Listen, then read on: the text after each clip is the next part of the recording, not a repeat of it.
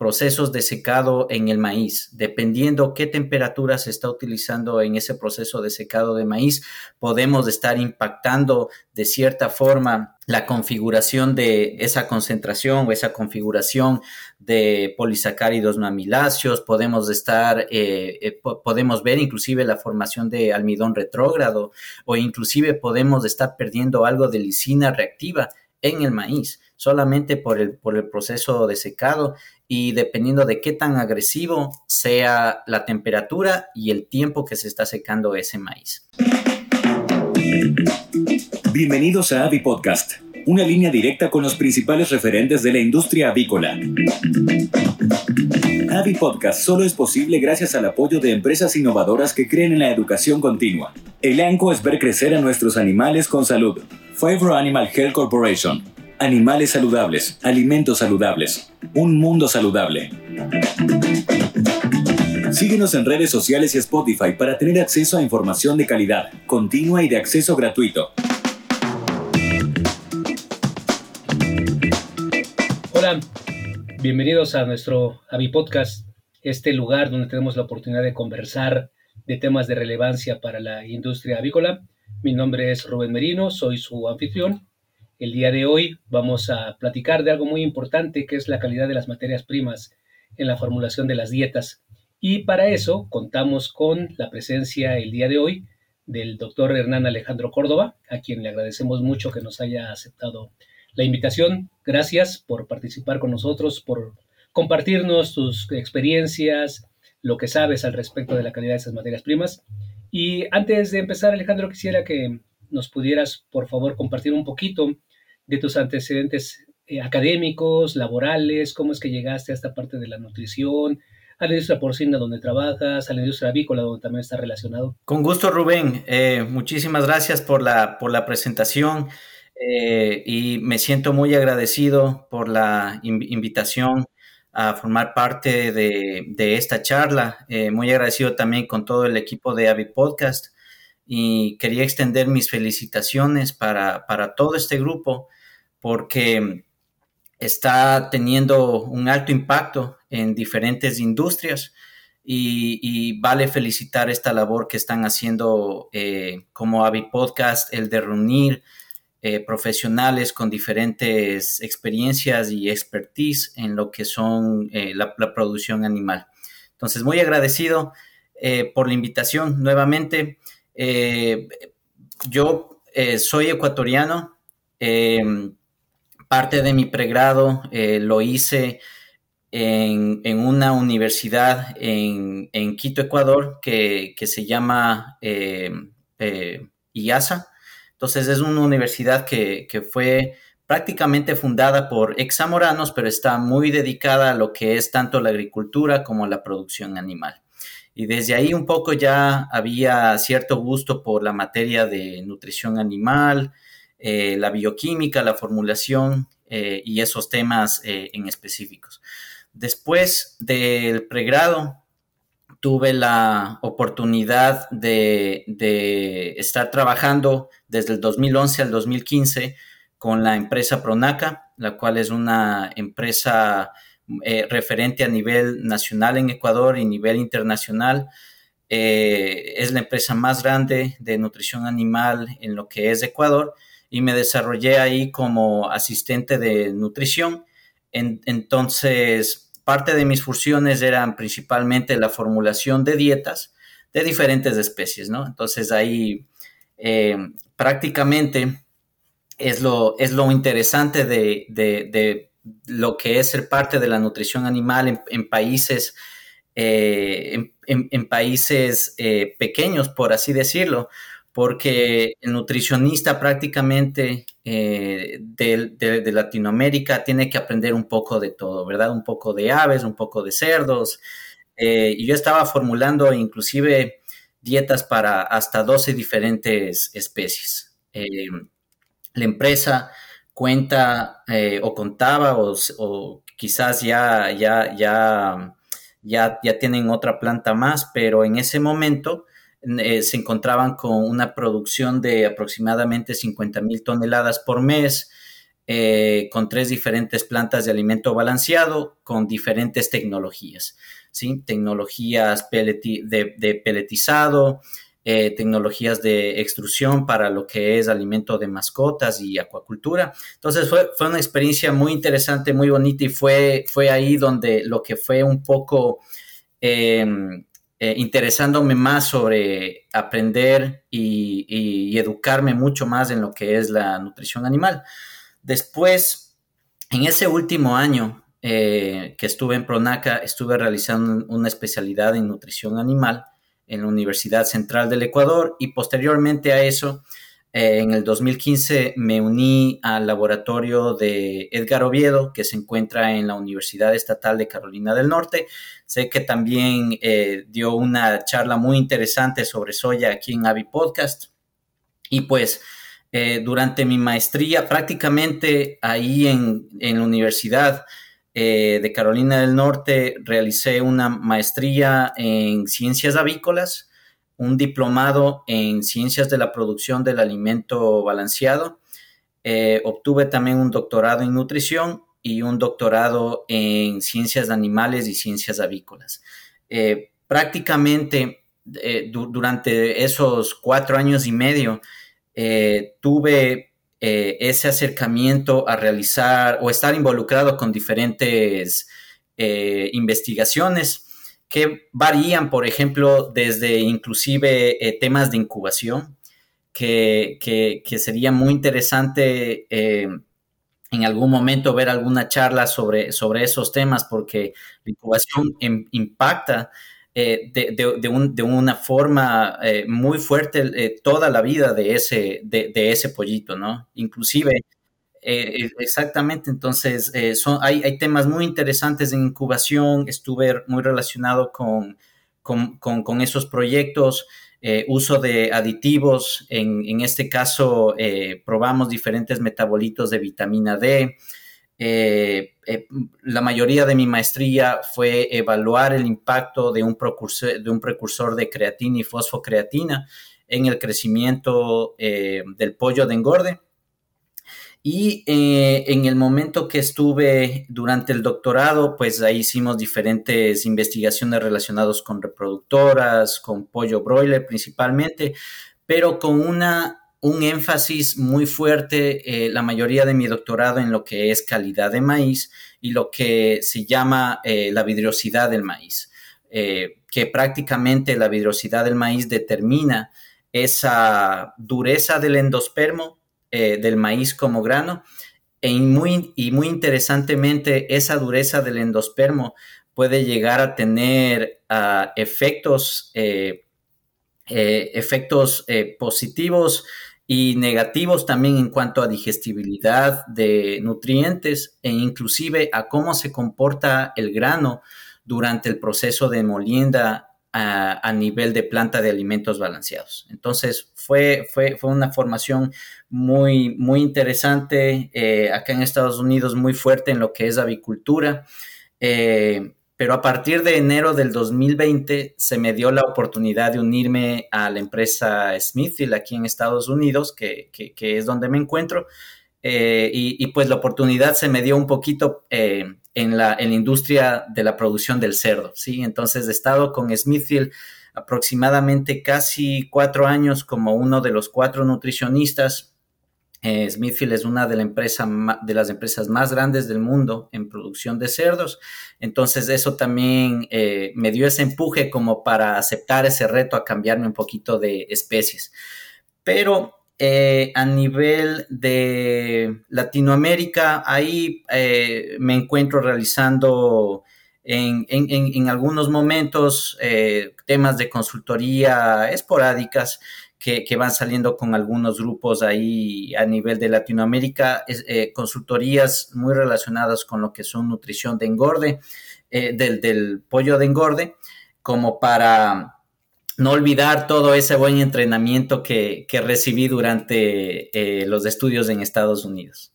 Claro, pues muy interesante, muy amplio el recorrido académico y por supuesto los grandes desafíos profesionales que, que enfrentas actualmente evidentemente de las razones por las cuales eh, ha sido invitado para participar con nosotros para extender ese conocimiento, esas experiencias a quienes nos ven y a quienes nos escuchan. Y ya entrando entonces un poquito en, en materia, en este énfasis sobre la calidad de los ingredientes y que sabemos, ¿no? Cuáles son los principales ingredientes en la formulación de alimentos para, las aves. ¿Por qué es tan importante esta calidad de las materias primas cuando se van a formular las dietas de los pollos de engorda? Sí, Rubén, de hecho, eh, cuando hablamos de calidad, ahí un poco tenemos que eh, ser, eh, preguntarnos, ok, ¿Qué es calidad? Calidad me estoy refiriendo a una consistencia nutricional, a un perfil nutricional, o si estoy hablando de, por ejemplo, tamaño de partícula, o si estoy hablando de concentraciones de micotoxinas en mis ingredientes, o si lo vemos desde un punto de vista de la planta de alimentos, eh, cómo es la fluidez de ese ingrediente dentro de los vines, ¿no? Cuando tenemos eh, las, plantas de mediano y, grande escala, porque inclusive dependiendo, un ingrediente puede ser muy bueno para formular, puede traernos muchos ahorros, pero puede ser un dolor de cabeza muy fuerte para la planta de alimentos. Entonces, eh, yo diría que esa fluidez de los ingredientes también puede estar considerada como, como, calidad, ¿no? Claro que ahí consideraremos, perdóname, las expectativas, ¿no? Tanto de del que solicita, el que pide el grano, qué, qué expectativas quiere que le cubra ese producto que está adquiriendo, ¿no? Ya mencionaste bastantes de los elementos que se deben de tomar en consideración, no nada más evidentemente el precio, que es un factor fundamental en la toma de decisiones, pero está el criterio del nutriólogo, está el criterio del, de la planta de alimentos, el que va a moler, etcétera. Entonces hay muchos factores involucrados en, en esto complejo el asunto. Sí, correcto. E inclusive eh, eh, podemos hablar de contaminantes y de adulteraciones a nivel de, ingredientes. Por ejemplo, en harina de pescado, eh, he, visto algunos casos en, donde va mezclado con harina de sangre o harina de carne con la finalidad de quizás incrementar la, concentración de, nitrógeno y por ende proteína y mucho va a depender de qué método eh, eh, estemos utilizando para determinar proteína cruda, eh, ¿verdad? Si estamos utilizando un método Heldal o estamos utilizando un método Dumas, por ejemplo, nos va a ayudar a determinar, a, entender o a identificar ese nitrógeno orgánico principalmente. Otras de los contaminantes o adulteraciones puede ser el uso de nitrógeno no proteico que hemos visto que también se, ha utilizado en algunos casos para intentar incrementar ese nivel de, de, ah, nitrógeno en, diferentes ingredientes. Entonces, he visto esos casos en Latinoamérica que son muy, muy interesantes. Eh, y lo otro, podemos estar hablando, cuando hablamos de calidad, de factores antinutricionales propios de los ingredientes. ¿sí? Y, y ahí pueden ser inclusive factores que nos pueden estar impactando negativamente en la digestibilidad de los nutrientes, principalmente de maíz y pasta de soya, que, es donde me gustaría enfocar un poquito esta, esta charla. Eh, pero vemos que inclusive los procesos, por ejemplo, procesos de secado en el maíz, dependiendo qué temperatura se está utilizando en ese proceso de secado de maíz, podemos estar impactando de cierta forma la configuración de, eh, esa concentración o esa configuración de polisacáridos no amiláceos, podemos estar, eh, eh, podemos ver inclusive la formación de almidón retrógrado o inclusive podemos estar perdiendo algo de lisina reactiva en el maíz, solamente por el, por el proceso de secado y dependiendo de qué tan agresivo sea la temperatura y el tiempo que se está secando ese maíz.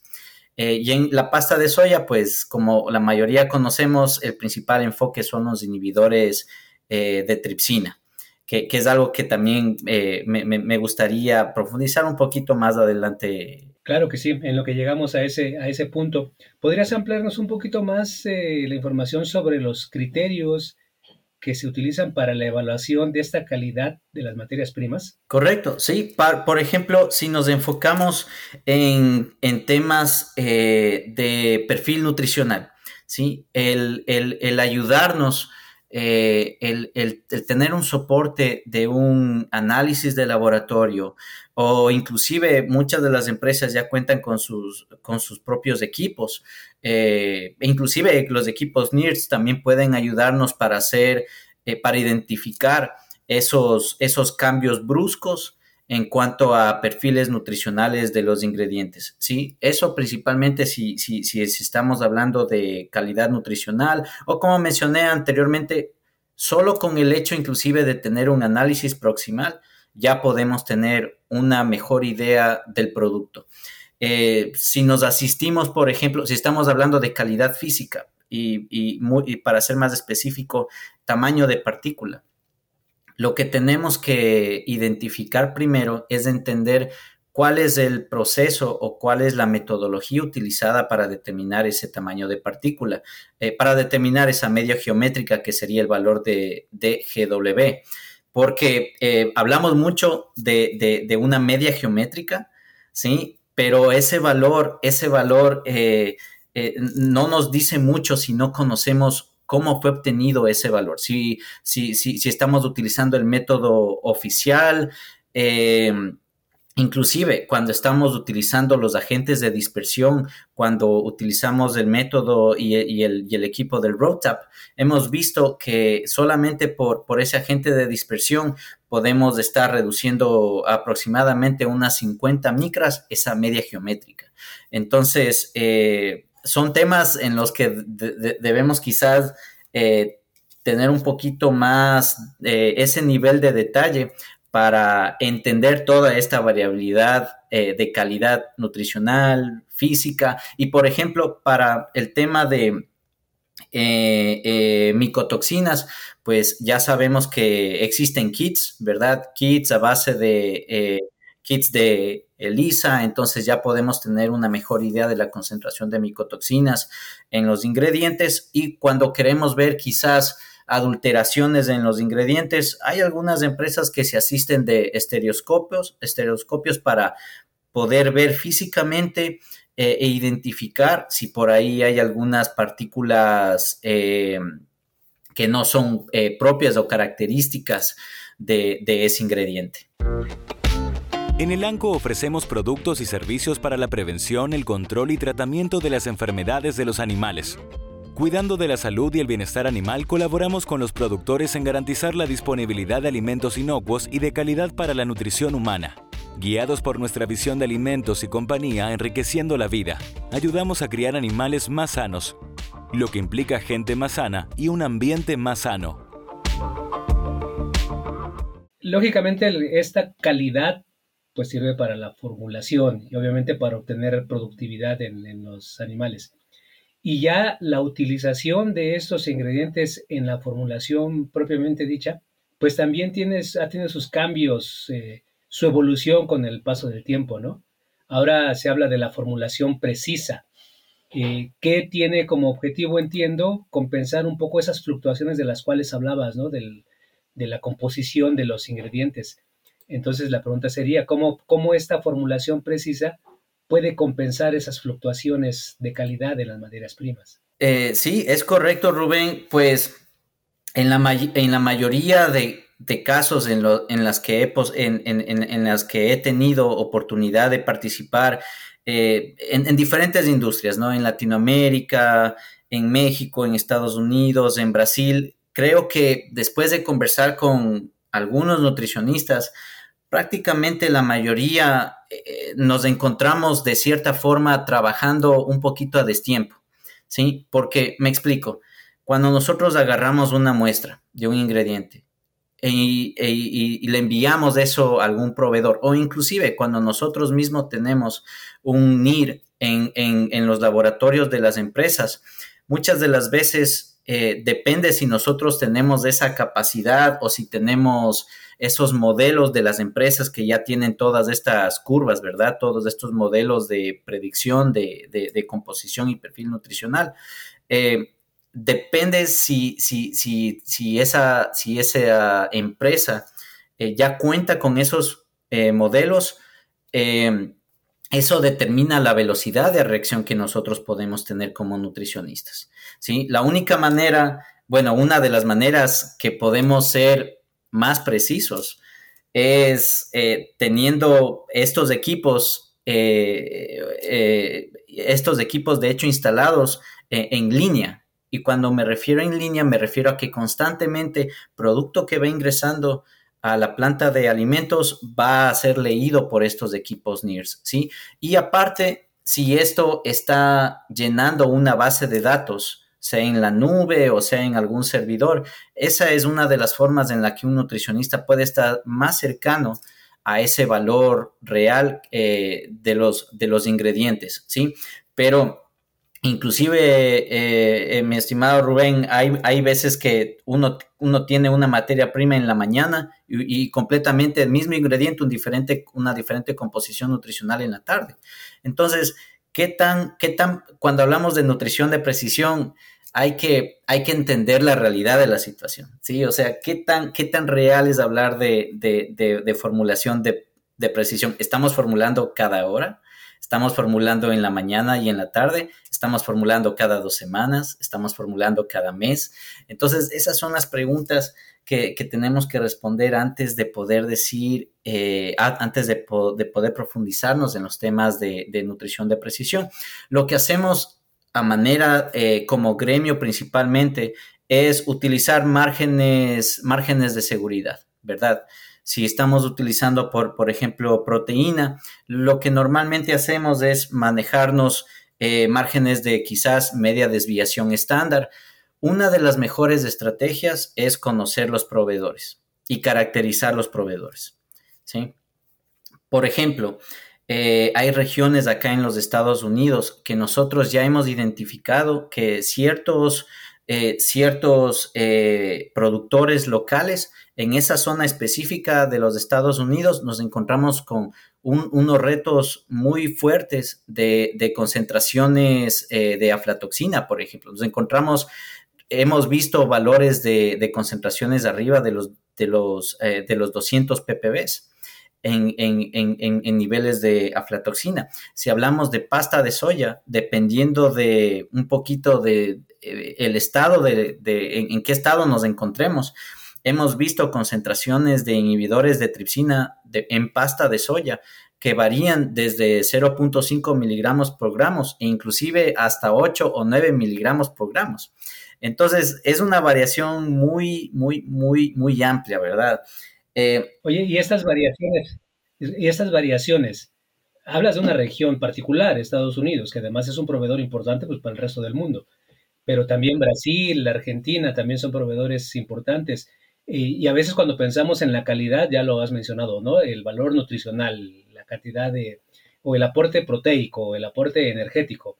Pero todas esas, esas otras variantes que mencionas, pues son más difíciles de medir para comparar. Decir nosotros que, en, como en México, los países que somos importadores de, estos eh, un proveedor, otro proveedor, otro proveedor, los, los cambios, las fluctuaciones pueden ser más grandes, pueden ser más marcadas entonces. Sí, es correcto. Inclusive nosotros hemos llegado al nivel de detalle de qué estado dentro de los Estados Unidos eh, hemos visto eh, estas, estas variaciones más fuertes en cuanto a inhibidores de tripsina, por ejemplo, en, la pasta de soya.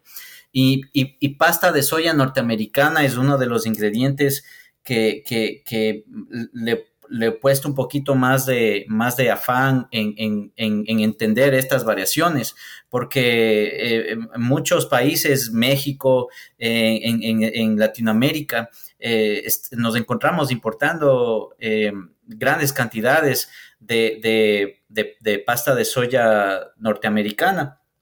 Y los retos que nosotros nos encontramos eh, observando aquí en Estados Unidos, definitivamente los vamos, eh, es, esos mismos retos en cuanto a variabilidad eh, nutricional, también se indirectamente llegan a México y a Latinoamérica por el nivel de importación de, esta, de este ingrediente. Hay aproximadamente, de lo que he podido revisar, unos tres o cuatro artículos publicados que hablan sobre comparaciones de pasta de soya por origen, y por origen me refiero a países, ¿verdad? Eh, Brasil, eh, Estados Unidos, China, Y lo interesante de todo eso es que en todos esos tres o cuatro artículos, muy buenos artículos, los recomiendo revisarlos, ellos eh, reportan que la media de, de, inhibidores de concentración de inhibidores de tripsina en pasta de soya norteamericana se encuentra alrededor de 2.29, 2.30. Cuando nosotros acá por el, tamaño de operación de lo que es Smithfield y eso es una de las, se puede decir, de uno de los beneficios de ser una, una empresa muy grande, de que trabajamos directamente con, proveedores y ellos también nos apoyan para este, para estos, es, este tipo de proyectos que tranquilamente pueden estar costando 300 mil dólares, ¿sí? Pero eh, son, son proyectos muy interesantes eh, en donde podemos capturar estas diferencias e identificar ese rango muy amplio de concentración de inhibidores de, eh, tripsina.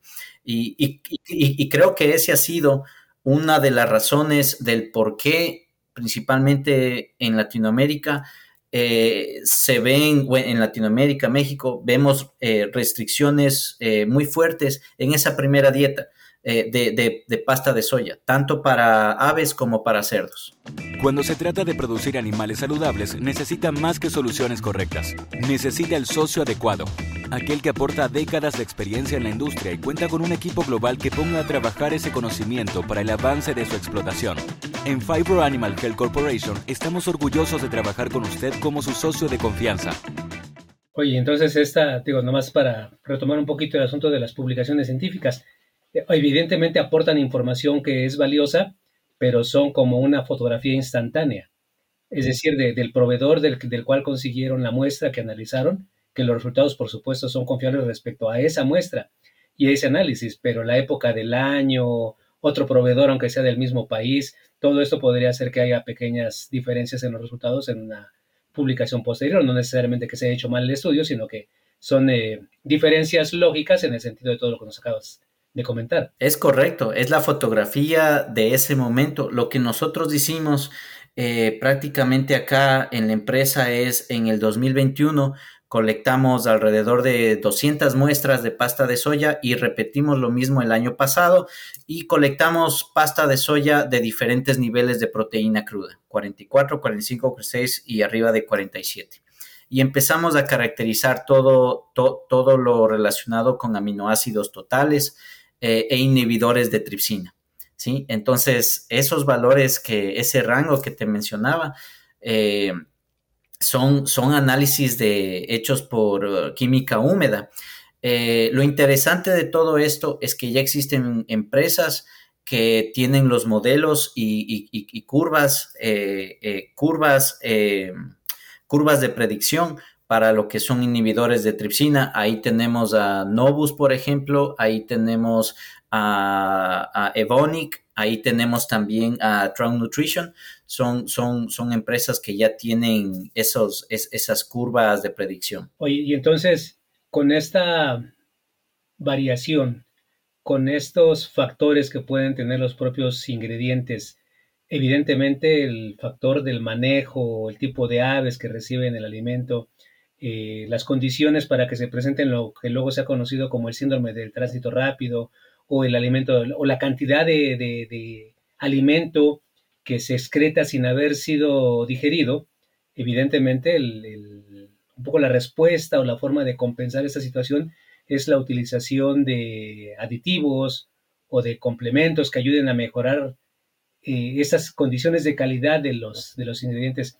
¿Qué nos puedes comentar sobre esto en términos generales de aditivos o suplementos que se utilizan para mejorar la calidad de las raciones? Sí, sabes que justo eh, eh, me, gustó mucho que, hayas topado el tema de los eventos de tránsito rápido, que, por, por, ejemplo, eh, un, bioquímico, Nelson Ruiz me parece es el nombre colombiano, él, es una persona que ha investigado muchísimo el tema eh, de, los efectos de los inhibidores de tripsina, pasta de soya y, estos eventos en Latinoamérica.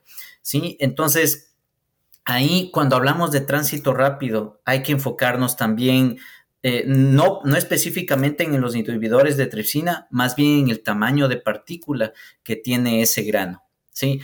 En Latinoamérica, a nivel general, eh, lo, que, lo que vi como experiencia personal es que eh, por enfocarnos mucho en la calidad de pellet, porque la mayoría de empresas eh, que tienen integración también venden alimento comercial, por enfocarnos mucho en la calidad de pellet, ¿qué es lo que hacemos? Intentamos reducir ese tamaño de partícula, ¿verdad?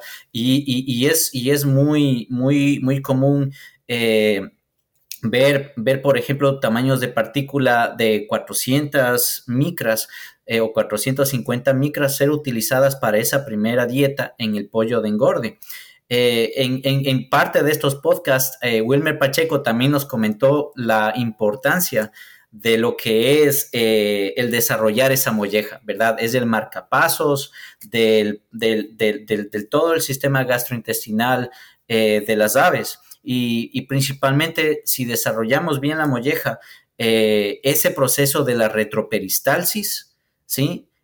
Ese, al, al, si, si, si, desarrollamos bien la molleja, tenemos retroperistalsis, eso significa más nutrientes para, para, para, para, para todo el tracto gastrointestinal antes de lo que son eh, los ciegos. ¿sí? Si no desarrollamos la molleja, esos nutrientes se van a los ciegos, donde se encuentran eh, microorganismos, eh, patógenos oportunistas y ahí es donde vemos problemas de, disbiosis o alimento eh, no digerido que lo conocemos como, como, tránsito rápido. Entonces es una mezcla de, lo que es el tamaño de, tamaño de partícula que estamos utilizando, una pobre, un pobre desarrollo de molleja y también esto puede ser exacerbado o puede ser, eh, eh, puede, puede, ser exponencialmente eh, afectar negativamente la digestión de nutrientes si tenemos concentraciones altas de inhibidores de tripsina en la soya.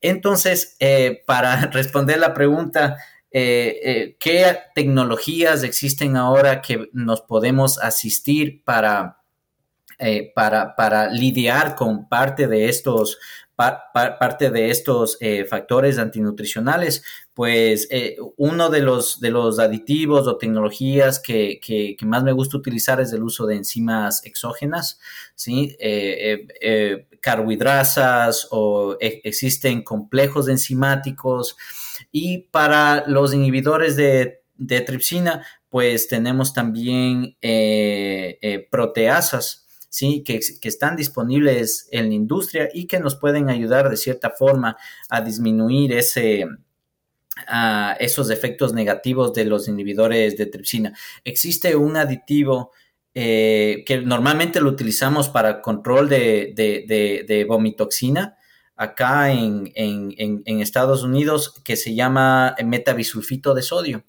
pero sin embargo es uno de los, de los ingredientes controlados a nivel eh, de algunos países de Latinoamérica, entonces se complica un poco más el poderlo obtener. Ese metabisulfito de sodio también ayuda de alguna forma a mantener esos, esos, a, controlar esos efectos negativos de los, de los inhibidores eh, de concentraciones altas de inhibidores de tripsina en pasta de soya.